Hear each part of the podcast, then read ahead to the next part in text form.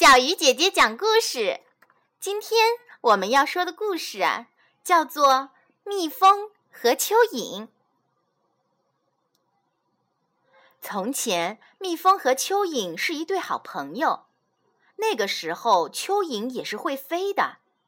蜜蜂呢，天天早出晚归，采花酿蜜；而蚯蚓呢，整日飞来飞去，一会儿站在花丛里唱歌。一会儿到草地上跳舞。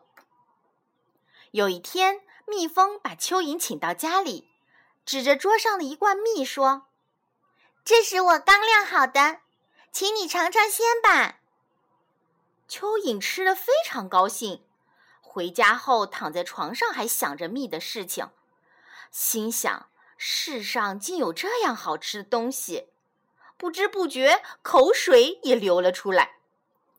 他是越想越馋，实在忍不住了，就偷偷的溜到蜜蜂家里偷蜜吃。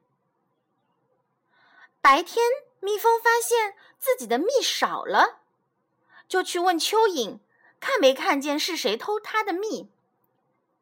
蚯蚓红着脸说：“嗯，没看见呀，可能是蝴蝶偷的吧。”就这样。蜜蜂的蜜每天都少一点儿，他决心抓住偷蜜的贼。一天晚上，蜜蜂没有出去采蜜，而是躲在屋后草丛里观察。不一会儿，就见蚯蚓溜进来偷蜜吃。蜜蜂一把抓住蚯蚓，责备他说：“你不应该偷吃好朋友的蜜呀！”蚯蚓羞红了脸。一头钻到地下，再也没脸出来了。他决心用自己的劳动改变自己的形象。从此以后，他不停地在地里翻地，让庄稼长得更茁壮，帮助农民们多打粮食。久而久之，人们都夸蚯蚓爱劳动了。